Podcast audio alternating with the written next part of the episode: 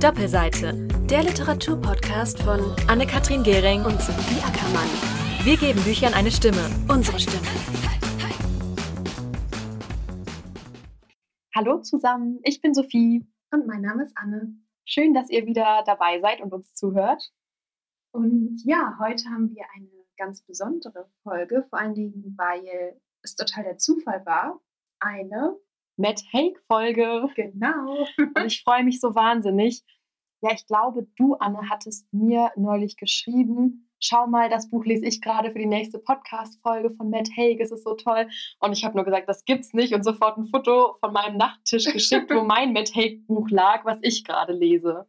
Ja, und dann haben wir sofort beschlossen, dass es eine gemeinsame Folge werden muss und auf jeden Fall wir über diesen Autor ein bisschen mehr berichten und hier ein bisschen tiefer eintauchen, weil ja, der hat ganz viel Aufmerksamkeit verdient, finde ich. Ist es auch dein erstes Buch gewesen, was du von ihm gelesen hast? Nein, ich habe noch eine andere Sache von ihm gelesen, was aber kein Roman war. Mach mal halblang, glaube ich, heißt es. Ich bin mir gerade nicht ganz sicher. So in die Sachbuchrichtung. Genau, dass man einfach ein bisschen langsamer alles angehen soll und das Leben ein bisschen mehr auskosten soll, ein bisschen mehr genießen. Und diese Ansätze, glaube ich, bringt er auch in seinem Roman rüber, was ja. ich sehr spannend fand. Und ich bin durch Zufall auf dieses Buch gestoßen und ja, sehr begeistert. Ich bin auch total begeistert. Das ist mein erstes Buch von ihm, mhm. was ich von ihm gelesen habe. Und ja, ich finde es einfach großartig. Großartig. Ja. Schön. Da würde ich dir doch gleich mal die Frage stellen. Du hast gerade schon gesagt, du bist durch Zufall darauf gestoßen. Wie ist dein Buch zu dir gekommen? Ja, wie ist mein Buch zu mir gekommen? Durch das Buch Mach mal halblang ähm, wurden mir andere Bücher von ihm vorgeschlagen. Ah. Und dann habe ich mir damals ja ein paar Rezensionen zu dem jetzigen Buch, zu dem Roman Ich und die Menschen von ihm durchgelesen und war total angetan. Und das ist so eine Richtung, die ich sonst noch nie eingeschlagen habe, was Romane angeht. Und ich dachte, ja, komm, probierst es mal, weil ich ähm, die Ansätze in Mach mal halblang sehr interessant fand wie kann so ein Roman von ihm sein? Also so eine ganz andere Richtung. Und ja. Ach ja, cool, da hattest du eine ganz andere Herangehensweise, ja, dadurch, dass du vorher schon von ihm dieses eher genau. sachliche Buch gelesen hattest. Genau, also ich habe da nur reingeguckt, ich habe es tatsächlich noch nicht komplett gelesen mhm. Und fand halt, ähm, hab halt in so einem Sachbuch kannst du ja verschiedene Seiten aufschlagen und liest einfach mal so rein mhm. und findest schon tolle Ansätze. Und ja, ich glaube tatsächlich, es war über Amazon total unromantisch und unschön eigentlich, weil man geht ja lieber in Buchhandlungen. Aber ja, während Corona war es halt leider oftmals dann nicht so drin. Aber ja, wie auch immer, wurden mir dann halt ganz viele Bücher von ihm vorgeschlagen. Und ähm, ja, ich kann ja bei Büchern nie Nein sagen. Kenne ich. Sagt, ähm, ja, der Daily Express zum Beispiel, ein Roman mit einem ganz großen Herzen. Oh. Und ich muss sagen, das trifft es so ziemlich genau. Also das ähm, ist ein Buch mit einem ganz großen Herzen. Ja. Ach, wie toll. Ich freue mich sehr, was du darüber erzählen wirst. Wie ist denn dein Buch zu dir gekommen? Wie ist ähm, zu dir gekommen? mein Buch heißt Die Mitternachtsbibliothek. Ja. Ist auch relativ neu. Ich liebe den Titel. Ja, den fand ich auch total äh, super direkt von Anfang an. Mhm. Und als ich das erste Mal davon gelesen habe bei Neuerscheinungen, die demnächst kommen sollten, da habe ich es direkt auf meine Bücherwunschliste gesetzt. Mhm. Aber ich habe es mir nicht selber gekauft, sondern ich habe es geschenkt bekommen von meiner wunderbaren Schwester Johanna, die das überhaupt nicht wusste, dass ich es mir gewünscht habe. Und sie hat es mir einfach, einfach so geschenkt. Einfach so. Ich äh, kam zu ihr und da lag ein Geschenk und sie meinte, oh, ich musste irgendwie an dich denken. Und ich habe es ausgepackt und habe gesagt, das gibt's doch nicht. Das ist Platz 1 auf meiner Bücherwunschliste. Und das war. Ähm, was für ein Zufall und was für ein Zufall dann auch noch, dass du mir dann in dem Moment auch noch schreibst, wo ich dir dieses Bild schicke. Das gibt's nicht, Anne. Das, also ich kann den WhatsApp-Verlauf auch nochmal raussuchen da schreibst du wirklich, Anne, das gibt's nicht. Guck mal, was ich gerade lese. Das war echt Wahnsinn. Also irgendwie passt es ja aber auch zu Matt Haig und den Themen, die er schreibt, irgendwie. Ja, ne? Und es passt wieder zu uns so gut. Ja, ja es, ist, es ist eine runde Sache. Es ist immer eine runde Sache mit uns. ja, schön.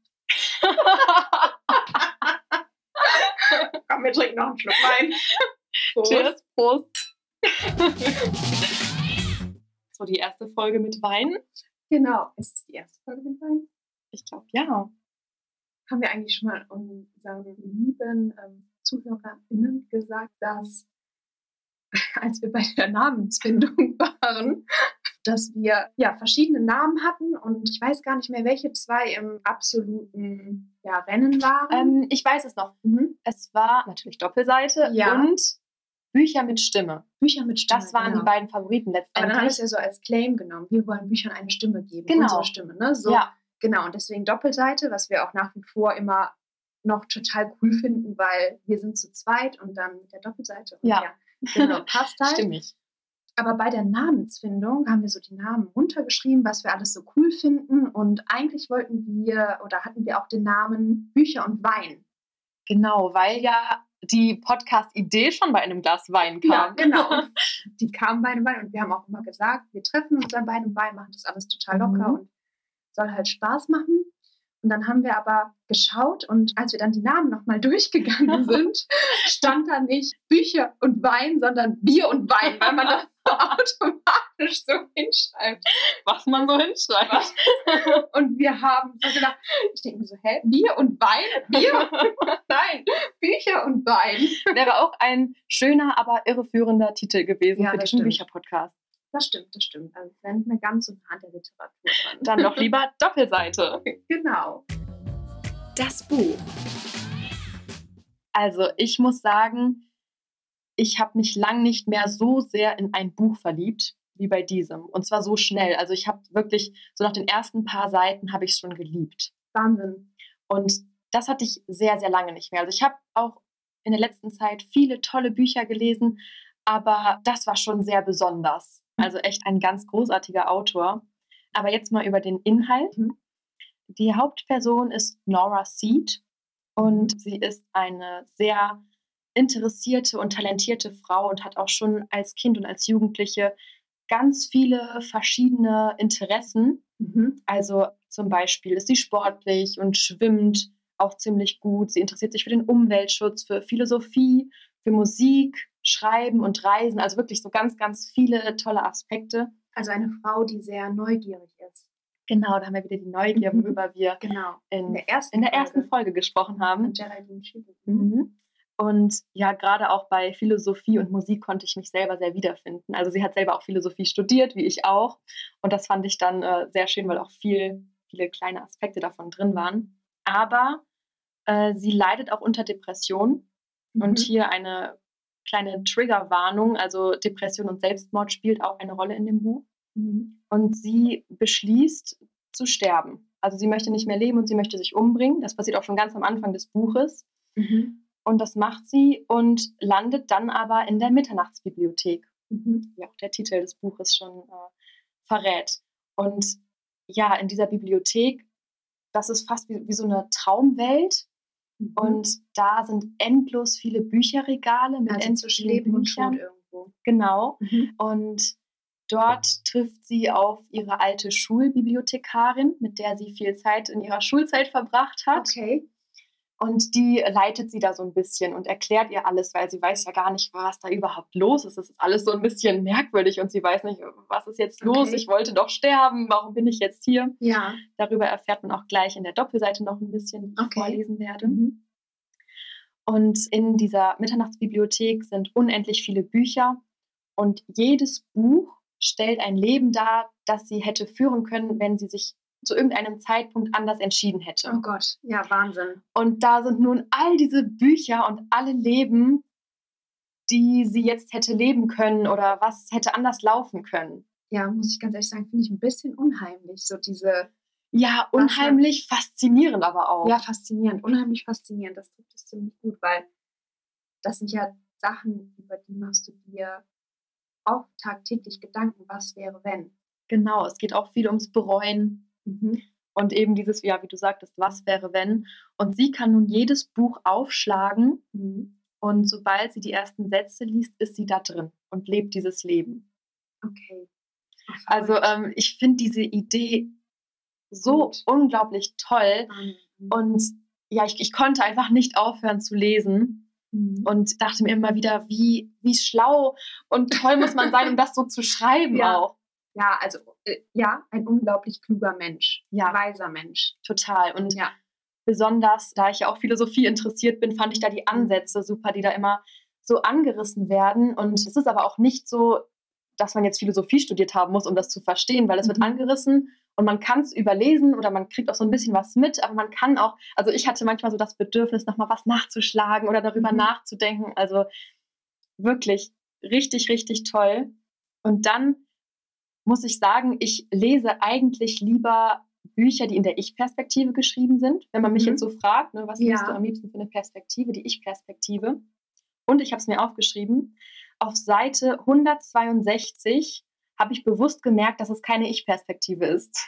Erst auf Seite 162. Genau, weil ich war so gefangen. in Noras ja. Welt drin. Ich, ich, ich war so da drin, dass ich mir dachte, das ist ja auch gar keine Ich-Perspektive. Also ja. Mhm. Da ist mir klar geworden, wie toll der schreibt und mhm. dass ich trotzdem so sehr da drin war, dass ich einfach total mit Nora mitgefühlt habe. Wie schön. Klingt nach einem traumhaften Buch, würde ich sagen. Ja, also eine absolute Leseempfehlung. Ähm, wirklich, lest dieses Buch, Leute. Es ist so, so, so toll und man kann so viel daraus mitnehmen. Ja. Es sind so viele wichtige und interessante Themen und Ansätze. Mhm. Ja, ich glaube, das haben seine Bücher und auch seine Romane, also nicht nur die Sachbücher bei ihm an sich. Ne? Also das ist sein Steckenpferd. Ja, also es wird auch definitiv nicht das letzte gewesen sein, was ich von Nein, ihm gelesen habe. Ich glaube, wir dürfen unsere Bücher am ja, Ende austauschen. so gerne. Also ähm, das hat mich wirklich sehr glücklich gemacht, dieses Buch. Ja, dann weiter zur Doppelseite, oder? Ja. Ist es soweit? Es ist soweit. Doppelseitenzeit. Doppelseitenzeit. Ja, bevor es mit der Doppelseite losgeht, noch eine kleine Anmerkung. Man hört es vielleicht jetzt schon. Und zwar haben wir gerade eben bemerkt, dass wir das falsche Mikrofon ausgewählt hatten. Tada! Ähm, ja, das, äh, da sieht man, dass wir eben keine Profis sind. ja, deswegen ist die bisherige Qualität recht schlecht, weil das das Laptop-Mikrofon war und nicht das, was die ganze Zeit vor uns steht und wo wir reinsprechen. Wie peinlich! Oh. Ja, es ist nicht schlimm. Fehler passieren. Ja. Und äh, wir hoffen, ihr habt in den ersten zehn Minuten noch nicht wegen der schlechten Qualität ausgeschaltet. Vor allen Dingen, weil ja unser lieber Freund Thomas alles probiert hat, zurechtzurücken und wir jetzt der festen Meinung und der festen Überzeugung sind, dass es total gut ist. Nun aber zur Doppelseite. Achso, dazu muss ich noch sagen, die Kapitel haben alle eine Überschrift. Ich weiß nicht, ob das bei dir auch so ist, mhm. aber jedes einzelne Kapitel hat eine Überschrift. Und hier ist die Überschrift die Mitternachtsbibliothek. Und es wird auch noch mal ein bisschen. Also ist es, um, darf ich das kurz fragen, ist es ein ähm, Kapitel vom Anfang oder von der Mitte? Ähm, relativ am Anfang, Seite 41 ist es. Okay, weil ich finde immer, also es ist ja dann so ein bisschen bei ihm wie ganz viele Kurzgeschichten aneinandergereiht, die aber trotzdem eine Geschichte ergeben, weil er denen auch immer Überschriften gibt. Mhm. Die mit der titelgebenden Überschrift muss ja eine ganz besondere sein. Und deswegen vermute ich auch mal, hast du dich dafür entschieden? Ja, also hier ist es so, dass es eben erklärt wird, worum es ah, eigentlich okay. genau geht. Und mhm. ich finde, da kriegt man einen sehr schönen Einblick nochmal da rein, was die Mitternachtsbibliothek eigentlich ist. Mhm. Falls ich das jetzt noch nicht so gut erklären konnte, mache ich das eben ähm, mit Anhand seinen dieses, Worten.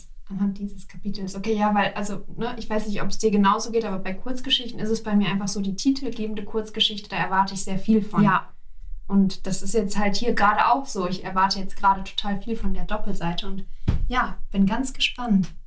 Als Erläuterung oder als Erklärung noch dazu, Mrs. Elm ist die besagte Schulbibliothekarin. Ah ja, okay. Mhm. Nur damit man weiß, wer wer ist. Und Nora Seed, also Nora, ist die Hauptperson. Die Mitternachtsbibliothek. Während sie sprach, wurden Mrs. Elms Augen lebendig und schimmerten wie Pfützen im Mondlicht. Zwischen Leben und Tod liegt eine Bibliothek, sagte sie. Und diese Bibliothek besteht aus endlosen Regalen. Jedes Buch bietet dir die Chance, ein anderes Leben auszuprobieren, das du hättest leben können. Die Chance zu sehen, wie alles gekommen wäre, wenn du andere Entscheidungen getroffen hättest. Hättest du irgendetwas anders gemacht, wenn sich ungeschehen machen ließe, was du heute bereust? Dann bin ich also wirklich tot? fragte Nora. Mrs. Elm schüttelte den Kopf. Nein, hör mir gut zu. Zwischen Leben und Tod. Sie wies den Gang entlang in die Ferne. Der Tod ist dort draußen. Dann sollte ich hinaus, denn ich möchte sterben. Nora wollte los. Doch Mrs. Elm schüttelte den Kopf. So funktioniert das nicht mit dem Tod. Warum nicht? Du gehst nicht zum Tod, der Tod kommt zu dir. Offenbar hatte Nora nicht einmal für den Tod Talent. Das Gefühl war ihr nur allzu vertraut. Dieses Gefühl, in allem unvollkommen zu sein. Das unvollendete Puzzle eines Menschen. Unvollkommenes Leben und unvollkommenes Sterben. Warum bin ich denn nicht tot? Warum ist der Tod nicht zu mir gekommen? Ich habe ihn doch geradezu eingeladen. Ich wollte sterben, aber hier stehe ich und existiere immer noch. Ich habe immer noch ein Bewusstsein. Nun ja, falls es dich tröstet, du stehst sehr wahrscheinlich kurz davor zu sterben. Wer durch die Bibliothek kommt, bleibt meist nicht lang, so oder so.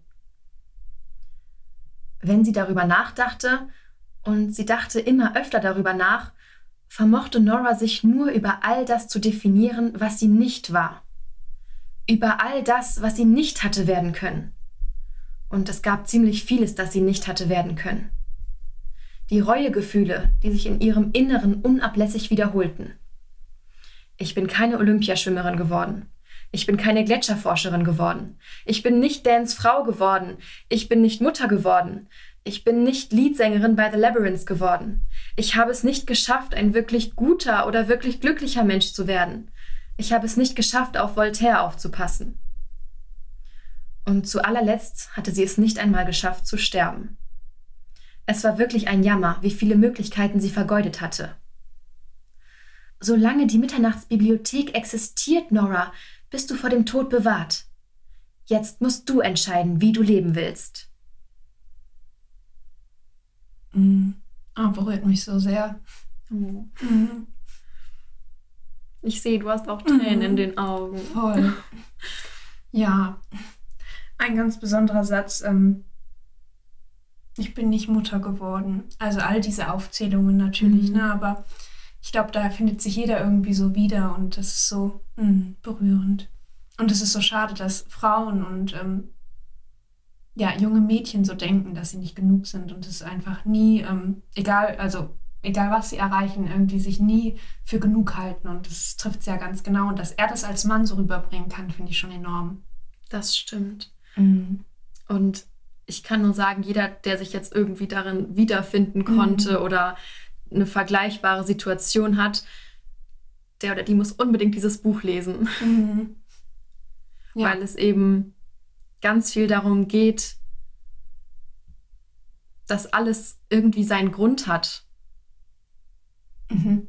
Genau, also das ist ja auch absolut meine Lebenseinstellung. Ich das hast sogar, du vorhin noch gesagt. Ich weiß ich, aber nicht, in welchem Zusammenhang. Und ich habe es als ähm, WhatsApp-Status auch schon seit, keine Ahnung, wie vielen Jahren stehen. So hat alles seinen Sinn, seinen ganz besonderen Sinn. Und davon bin ich auch überzeugt, beziehungsweise ist es natürlich so eine Lebenseinstellung, die man hat, um sich selber so ein bisschen zu retten. Also um mhm. alles, was so geschieht, ähm, zu rechtfertigen. Und das finde ich gut, weil im Endeffekt führt alles, was man erlebt, oder bringt einem alles, was man erlebt, dazu, der Mensch zu sein, der man ist. Und das finde ich halt wichtig. Ganz und ich glaube, genau. das macht einen auch aus, ne? Und besonders. Ja ja, in allem unvollkommen sein, das hat sie auch gesagt. Und das finde ich auch ganz traurig, dass ähm, ich weiß nicht, wie alt äh, dieses Mädchen ist. Ähm, das weiß ich jetzt gerade auch nicht mehr so genau, aber sie ist eine junge Frau. Ich mhm. würde jetzt mal schätzen Ende 20, mhm. Anfang 30. Ich okay. bin mir nicht mehr ganz sicher. Also so in unserem Alter. Mhm. genau. Und ähm, ja, da spielst du halt mit diesen Gedanken immer wieder, ne? Dieses ähm, Thema nicht genug zu sein und ähm, in allem nicht gut genug und unvollkommen. Und es ist so ähm, Wahnsinn, dass er das als Mann so aufgreifen kann, das Thema. Mhm. Ja. Ja, mich Ganz hat es auch ähm, sehr berührt. Das ganze Buch einfach. Und ich würde so gern spoilern, aber mache ich natürlich nicht. ja. Ach, wie schön. Ja. Sehr, sehr schön, deine Doppelseite. Gut ausgewählt und hat mich sehr berührt und ja. Wie du auch gesagt hast, die ähm, titelgebende Geschichte darin oder das Kapitel darin, ja, mhm. ähm, ja das hat hier einfach nochmal so den ganzen Kern verdeutlicht. Aber ich finde, du hast es auch vorher schon gut erklärt. Aber ja, ähm, die Art, wie du es vorgelesen hast und wie du auch die Mrs. Allen, Mrs. Allen, Allen, mhm. genau, interpretiert hast, finde ich total passend. Also sie ist so ein bisschen keck und hey, so ist es jetzt gerade und mhm. finde dich mit dieser Situation ab. Du bist zwischen Leben und Tod und ähm, du hast jetzt die Wahl. Wähle. Genau. Und das sind deine Entscheidungen und so hätte es werden können. Und guck, was du aus dem Leben machst, wenn du wieder ins Leben zurückgehst. Mhm. Mhm. Hast du super schön gemacht. Dankeschön. Bitteschön. Lieblingszitate. Mal wieder war es nicht leicht, Lieblingszitate rauszusuchen. Das Thema kennen wir. Ja. Aber ich habe drei gefunden, die ich ganz besonders schön fand. Mhm. Und ich fange einfach mal mit dem ersten an. Mhm.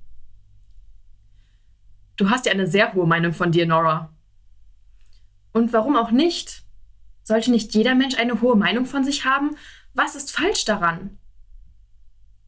Ein sehr schönes Zitat, was ja auch wieder so ein bisschen zu dem Thema passt, ich bin nicht genug, weil im Endeffekt ähm, sagt man ja auch, man soll sich selber am meisten lieben und ähm, die größte Liebe seines Lebens sollte man selber sein.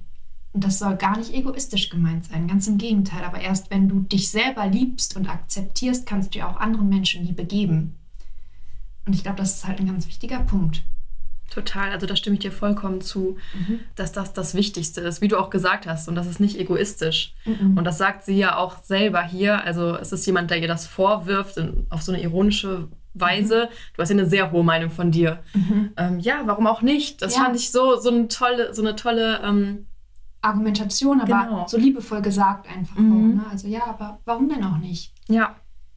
Klar mache ich Fehler und ich hatte so oft schon Selbstzweifel, hat sie ja selber zugegeben. Mhm. Das wird wahrscheinlich an einem späteren Zeitpunkt des Buches ja. gewesen sein. Und ich habe schon so viel durchgemacht und ich weiß einfach trotzdem, ich selber bin es mir immer wert, mir selber zu verzeihen. Auf jeden Fall. Ja, eigentlich hast du es auf den Punkt gebracht. Man, man, also dass man sich selber lieben muss, um eben auch glücklich zu sein, um andere lieben zu können mhm. und so ein wundervolles Leben zu führen. Mhm. Aber es ist halt ein Prozess und ich glaube, zwischen 20 und 30 so, ist es so, dass ähm, man ja noch total in seiner Selbstfindungsphase ist und kann ich bestätigen. Das ganz genau, das ähm, einfach noch nicht so empfindet. Also man empfindet, glaube ich, selber oftmals nicht, ich kann mich jetzt lieben, also weil es ist so viel Komisches an mir und so vieles, was ich selber nicht akzeptieren kann, wie können es dann andere Menschen akzeptieren? Und das ist halt ein langer Prozess und ich glaube, der Weg dahin ist sehr schwer. Und ich habe auch erst mit 29, glaube ich, so diesen Schalter für mich entdeckt. Und ja, tatsächlich hat es eine Person bei mir diesen Schalter umgedreht und mir quasi gezeigt, ähm, ja. Du bist es wert. Genau. Manchmal muss vielleicht so ein Mensch kommen, aber ich finde es viel wichtiger eigentlich noch, wenn man es selber erkennen kann und diese Erkenntnis hat. Und solche Bücher helfen einem dabei. Lesen hilft. Lesen Total. hilft so sehr. Ja, einfach Stück für Stück das zu erkennen. Mhm. Das dritte Zitat geht auch noch mal ein bisschen in diese Richtung. Okay. Aber jetzt erstmal noch zu dem zweiten. Ja. Der einzige Weg zu lernen ist zu leben. Oh ja, wie viel lerne ich tagtäglich durchs Leben? Erst das Leben lehrt einen wirklich, was wichtig ist und was nicht. Genau, und das Leben ist zum Lernen da. Man kann es mhm. ja auch so umdrehen. Genau. Das fand ich auch sehr schön. Und dann noch zum, zum letzten Zitat, was wieder so ein bisschen auf Selbstliebe geht. Mhm. Wenn du danach strebst, jemand zu werden, der du gar nicht bist, wirst du immer scheitern. Strebe danach, du selbst zu sein. Ja, wahres Zitat, aber super schwer. Ich glaube, die tatsächlich glaube ich wirklich ehrlich daran, dass die wenigsten Menschen es schaffen, so das innerste Selbst zu finden. Das ist auch unglaublich schwierig. Mhm. Ja, und das, glaube ich, muss man eben durch diese Neugier, die Nora hat, die wir auch in der ersten Podcast-Folge beschrieben haben, dieses neugierig sein und zu mhm. hinterfragen, mhm. das musst du halt als Mensch ganz, ganz arg mitbringen, ja. um irgendwann zu dir selbst zu finden. Sei neugierig auf andere und irgendwann findest du so auch zu dir selbst. Auf jeden Fall und einfach auch, dass man eben sich nicht an anderen orientiert und mhm. äh, versucht so zu werden wie andere, sondern. Nein, man muss selber ganz viel hinterfragen und ja. sich dann irgendwie selber finden. So. Genau, und seinen eigenen Weg finden. Den eigenen Weg finden und dafür ist es nie zu spät. Aber je früher man anfängt, desto besser. Ja, genau. Ja, das waren drei der schönsten Zitate, aber wirklich das Buch ist voller mhm. wundervoller Sätze, Ansätze und ähm, ja, ich kann es wirklich nur empfehlen. Schön. Ja, vielen Dank. Ja, sehr gerne. Und auch nochmal danke Jojo an dieser Stelle, mein Schwesterherz. es ist so lustig, weil gleich kommt noch was Besonderes zu dem mhm. Thema. Es ist so witzig, weil es passt einfach wieder so gut und es ist wieder so unbewusst. Und ja, aber egal. Okay, ich bin gespannt. Vielleicht sollten wir das jetzt schon mal vorziehen. Der Ausblick. Du hattest ja vor kurzem Geburtstag. Ja. und da ist ja noch was offen. Und vielleicht sollte ich es dir jetzt überreichen. Okay. Ja. ich bin gespannt. Sekunde. Jetzt muss ich erstmal kramen. Es ist nicht so in so einem schönen Geschenkpapier oh. wie, ähm, wie von dir, aber und auch nicht von mir oh, selbst. Danke schön. Also, also Tradition ist es ja mittlerweile bei Sophie und mir, dass wir uns zum Geburtstag ein Buch schenken. Und, und vor mir habe ich jetzt ein verpacktes, wahrscheinlich Buch. Wer ja. weiß es schon. Ja. Das ist ein Buch. Oh. Und es ist ein besonderes Buch und hier werden wir jetzt gespannt. wahrscheinlich ein bisschen vorspulen müssen. Ähm, das Buch war zum einen eine große Empfehlung von vielen Seiten, zum anderen aber hat es mich so sehr an dich erinnert und an mich, weil wir zwei ganz besondere Schwestern haben und wir oh. beide eine ganz besondere Bindung zu unseren Schwestern haben und deswegen musste es dieses Buch sein. Die sieben Schwestern Hast von Lucinda Riley. Nein. Du, nein. Ich habe es schon so oft gesehen, ja? aber ich habe es noch nicht gelesen. Oh, wie schön, das freut mich, oh, weil vielen, vielen es Dank. soll so gut sein. Es sind ja sieben adoptierte Schwestern und über jede Schwester gibt es ein Buch. Und ich dachte mir, vielleicht lesen Ach, wir beide toll. das erste und Ach, ist das cool. Oh, vielen, vielen Dank, Anne. Oh, ich freue mich so aufs Lesen. Und da könnten wir ja, das war so meine Idee, vielleicht in der nächsten Folge, also das zum Thema Ausblick. Wir können, also ich habe mir das Buch selber auch gekauft, ich habe es noch nicht gelesen. Wie toll. Dass wir vielleicht beide dieses Buch lesen und ein Buch diskutieren. Oh, das ist einmal. eine sehr gute Idee. Sehr, sehr gute Idee. Ich bin auf jeden Fall dabei und ich freue mich wahnsinnig. Und dann haben wir ja noch sechs weitere Bücher vor uns. Ja. Das Buch. Ja, ich freue mich jetzt sehr, mehr über dein Buch zu erfahren. Ja, eben auch von Matt Haig. Überraschung. es heißt Ich und die Menschen und es geht um eine außerirdische Spezies. Sagt man das so? Ja, okay. Also die Menschen stehen gerade sozusagen kurz vor einem Durchbruch in der Mathematik, die das Leben verändern würde. Mhm. Also ein bestimmter Professor, der Andrew Martin, steht vor einem Durchbruch und die Außerirdischen möchten verhindern, dass dieser technische Fortschritt in diesem Sinne die Menschen weiterbringt. Weil letzten Endes sagen diese Außerirdischen, dass der technische Fortschritt nichts Gutes ist für die Menschen, sondern es überfordert die Menschen. Und ja, genau, deswegen okay. möchten sie genau dieses. So was habe ich gar nicht gerechnet. Nein, jetzt. nein. Wie cool. Ich bin ja. super gespannt, aber irgendwie kommt es mir bekannt vor. Ich habe gerade das Gefühl, ich habe da schon mal was drüber gehört. Ja? Ich, ich bin ganz ohr. Genau, und ähm, dieser Außerirdische wird in Andrew, in der Person Andrew Martin erklärt. Das ist ganz schwierig zu beschreiben, weil für diese Person gibt es keinen Namen, um die es geht. Also er lebt in dem Körper von Andrew Martin, der Außerirdische. Aber der Außerirdische hat keinen Namen. Und Andrew Martin ist sozusagen tot, das weiß aber die Familie nicht. Und der Außerirdische lebt in Andrew Martin weiter. Wow. ja, um die Zeit schon ein bisschen schwierig. Ich hoffe, ich habe es jetzt vernünftig erklärt. Und er ist Professor für Mathematik und ja, steht eben, wie gesagt, kurz vor einem großen Durchbruch in der Mathematik und die Außerirdischen möchten das verhindern. Und diese Außerirdischen oder diese diese Wesen mit überlegener Intelligenz, so wird es beschrieben, von einem sehr weint, Wein, einem sehr weit entfernten Stern, haben eben von ihm, von diesem Andrew Martin, Besitz ergriffen. Und dieser neue Andrew hält nicht viel von den Menschen. Ganz im Gegenteil. Diese außerirdische Spezies sagt, ah, die Menschen sind gewalttätig, die Menschen sind egoistisch, die streben nach Ehrgeiz und sind einfach keine guten Wesen. Das sagen die Außerirdischen. Mhm. Oder die Wesen der überlegenen Intelligenz. genau, und Ach, das ähm, ja genau, und diese Wesen möchten eben, dass ähm, dieser Durchbruch, den Andrew Martin entdeckt hat in der Mathematik, nicht entdeckt wird. Und alle Beweise dafür müssen zerstört werden. Und das ist sein Auftrag. Ich, ich bin gerade total geflasht, weil ich das so witzig finde und überhaupt nicht erwartet hatte. Mhm. Und es ist so unglaublich anders als mein Buch, aber irgendwie kann ich mir doch Nein, auch vorstellen, ja, ja. dass da diese, diese Message einfach ne, auch wieder zu finden ist und wo es mhm. um die mhm. Menschen geht.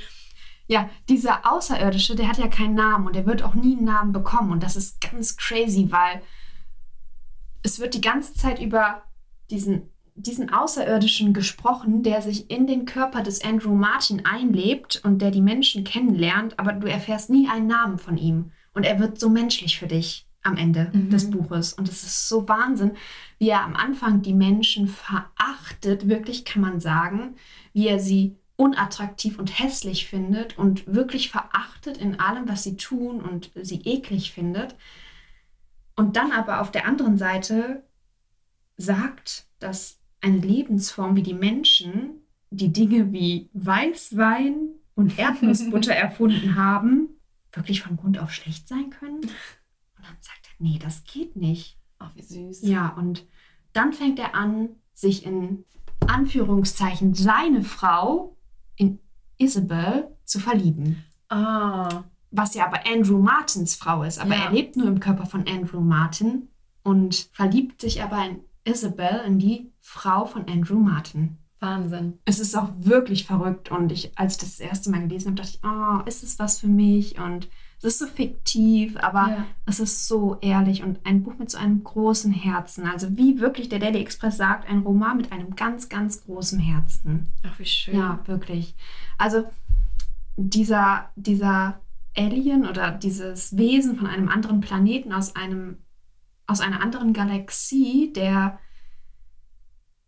kennt eigentlich nur gerades Denken, der kennt nur die Mathematik und für ihn ist Mathematik alles. Und das finde ich auch wieder so charmant in diesem Buch. Es kommen ganz oft Zahlen darin vor. Und jeder, der mich kennt, also wirklich gut kennt, weiß, dass ähm, ich mag Mathe nicht, aber Zahlen liebe ich. Also alles, was mit Zahlen zu tun hat, ist für mich auch immer so, ich weiß zum Beispiel auch, meine Lebenszahl ist die sieben.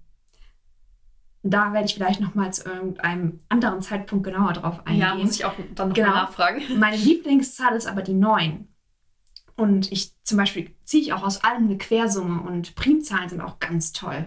Und das wusste ich noch gar nicht. Und es geht, ja, und es geht in diesem Buch halt total viel um Primzahlen und um Mathematik und das ist so lustig, also dass Mathematik sozusagen das Grundverständnis des menschlichen Daseins ist. Also es ist so witzig und ja, also all das ist, macht dieses Buch zu meinem Buch. Also das ist so verrückt einfach.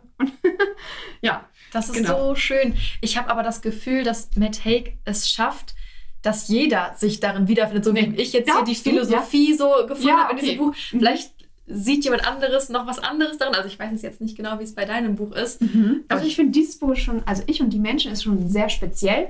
Am Anfang habe ich es aufgesogen. Ich muss sagen, in der Mitte bin ich so ein bisschen abgebrochen, weil es teilweise nicht so tief ging, wie ich mir gewünscht hätte. Mhm. Aber es hat dann zum letzten Drittel des Buches hat es wieder ja, eine Million ähm, Likes bekommen, sozusagen, weil, also es war zwischendurch hat so ein bisschen wirklich die Spannung genommen, weil es nicht so tief ging. Aber ne, wie willst du das auch dauerhaft schaffen? Weil, also es ja. ist ja fast unmöglich, dauerhaft so eine Spannung zu halten. Ja. Und für mich war der Anfang grandios. Da habe ich dir noch geschrieben, es ist so lustig. Ne? Ja, ich weiß, so lustig. Da habe ich viel gelacht. Dann, ähm, ja, in der Mitte ist es so ein bisschen abgeschwächt. Und zum Ende hin war es wieder also so emotional und großartig. Und auch von mir eine ganz große Leseempfehlung. Sehr schön. Doppelseitenzeit. Ich weiß nicht, wie lange ich sie so ansah. Was geht dir durch den Kopf? fragte sie, als sie den Laptop zuklappte. Das ist ein wichtiges Detail. Sie klappte den Laptop zu. Ach, nichts Besonderes. Erzähl es mir. Hm, ich habe nur gerade darüber nachgedacht, was für ein Wunder das Leben ist und dass eigentlich nichts davon die Bezeichnung Realität verdient. Andrew, ich bin schon sehr überrascht, dass deine ganze Weltsicht plötzlich so romantisch geworden ist. Es war absurd, dass ich es hier hatte übersehen können. Sie war wunderschön, eine 41-jährige Frau in der zarten Schwebe zwischen der jungen Frau, die sie gewesen war, und der älteren, die sie sein würde. Diese intelligente, wundversorgende Historikerin. Dieser Mensch, der anderer Leute Einkäufe erledigte, ohne irgendeinen Hintergedanken, einfach nur, um zu helfen. Inzwischen wusste ich noch viel mehr über sie. Ich wusste, dass sie ein schreiendes Baby gewesen war. Ein Kind, das laufen gelernt hatte, ein Schulmädchen, das Wissen in sich aufsog, ein Teenager, der in seinem Zimmer Talking Heats hörte und Bücher von A.J.P. Taylor las. Ich wusste, dass sie als Studentin die Vergangenheit studiert und versucht hatte, deren Muster zu interpretieren. Gleichzeitig war sie eine verliebte junge Frau gewesen, mit tausend Hoffnungen, die versuchte, nicht nur die Vergangenheit, sondern auch die Zukunft zu lesen. Dann hatte sie britische und europäische Geschichte unterrichtet.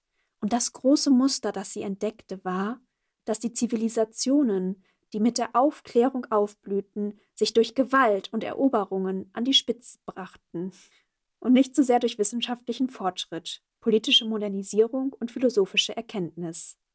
Sie versuchte den Platz der Frau in dieser Geschichte zu beleuchten, was schwierig war, denn Geschichten wurden immer von den Siegern geschrieben, und die Sieger der Geschlechterkriege waren lange Zeit die Männer gewesen.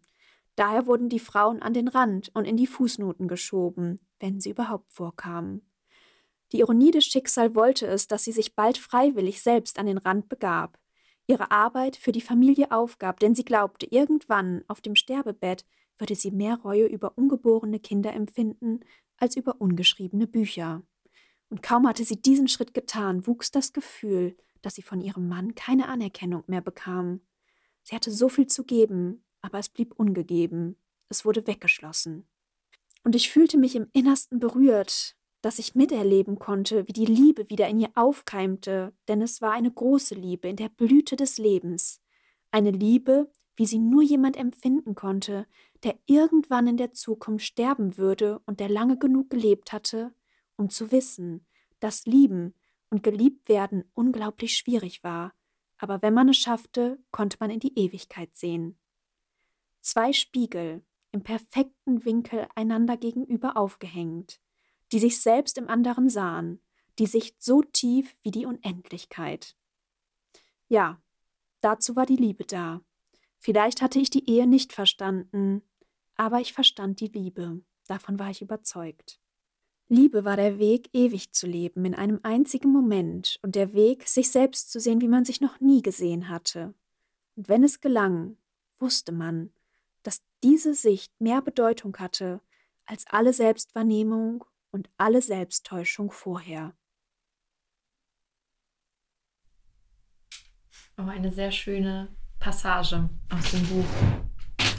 Das war jetzt ähm, so ein bisschen das, wo dieses Wesen realisiert hat, dass er die Frau liebt, oder? Mhm, genau. Ja, sehr, sehr schön. Also wie viel Wertschätzung für sie da einfach rauskommt. Und Wertschätzung für die Frau. Genau, das Was ja eigentlich gar nicht mehr, also es darf ja eigentlich kein Thema mehr sein, ne? aber ich finde es so gut, dass er die Frau hier so als also, etwas ja. Besonderes herausstellt. Ja, ja, total.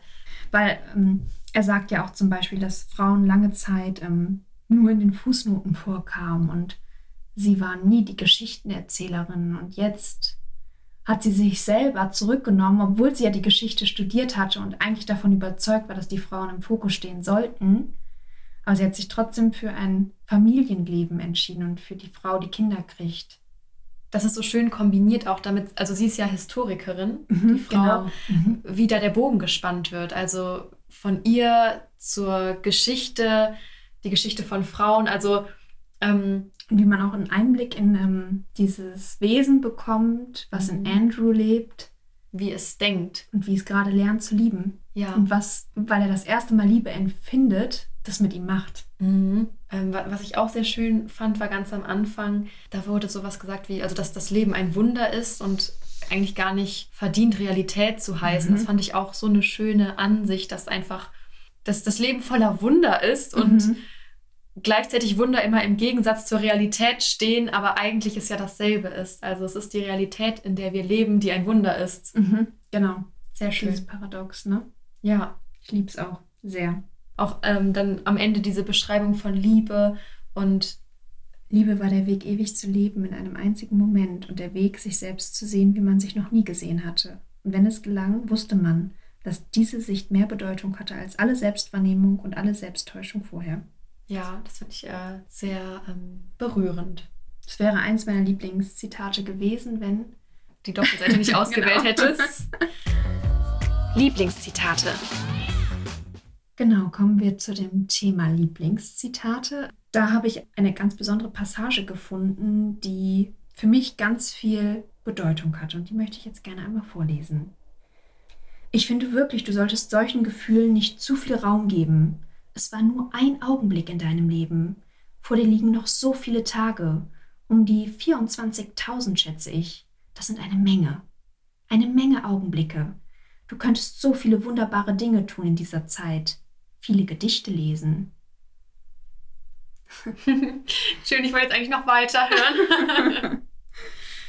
Ja, also ähm, es geht da um einen Moment, wo etwas schiefgelaufen ist, wo etwas nicht gut war und wo man sich dran festkrallt an diesem Moment. Also Obwohl es nur einer von so vielen ist. genau. Und ich finde, das sagt er so schön. Also es war halt nur ein kurzer Augenblick und es gibt noch so Mhm. viele, so viele wunderschöne Momente in deinem Leben und die solltest du nutzen, für dich nutzen. Und ja, dieses Buch muss man ja auch sagen, ist eine kleine Liebes, eine kleine große Liebeserklärung an Emily Dickinson, also die Dichterin. Und ganz viele Gedichte von ihr oder Ansätze kommen von ihr hier zum Vorschein.